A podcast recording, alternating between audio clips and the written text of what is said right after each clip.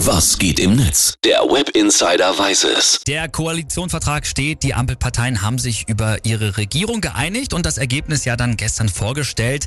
Hashtag Koalitionsvertrag ist deshalb, na klar, auf Platz 1 bei Twitter. Hm, Und lass mich mal raten, da ist alles dabei, oder? Lob, Kritik und Satire? Ja, natürlich, ist doch klar. Ja. Kaum etwas wird heftiger diskutiert als Politik und je, je nachdem, in welche Bubble man guckt, da gibt's dann eben Positives oder Negatives. Hier Florian Albrecht zum Beispiel, der feiert das Ergebnis und hat getwittert, meine Generation darf jetzt wählen, kiffen, sich über Abtreibung informieren lassen, selbst über ihr Geschlecht bestimmen. Das ist alles schon ziemlich geil und gleichzeitig absurd, was die Union einem alles damals vorenthalten hat. Ja, das stimmt schon. Das sind, das sind wichtige Schritte für die junge Generation. Finde ich auch. Ein bisschen Kritik kommt, na klar, von Fridays for Future. Die haben getwittert, zum Mitschreiben, liebe Ampel, mit dem 1,5 Grad Plan, äh, Pfad aus eurem Koalitionsvertrag überschreiten wir übrigens die 1,5 Grad Grenze.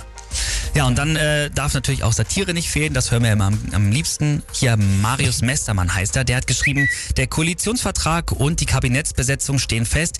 Wie man hört, soll die FDP zudem Schloss Sanssouci, Teile von Sylt und die Seele von Kevin Kühnert erhalten. Und dich auch, oder? Und äh, die Heute-Show hat auch noch nachgeschossen. Die schreiben, Christian Lindner wird offenbar Finanzminister erst qualifiziert, weil er ja bereits schon als Abiturient mit Aktenkoffer rumgelaufen ist. Sehr gut.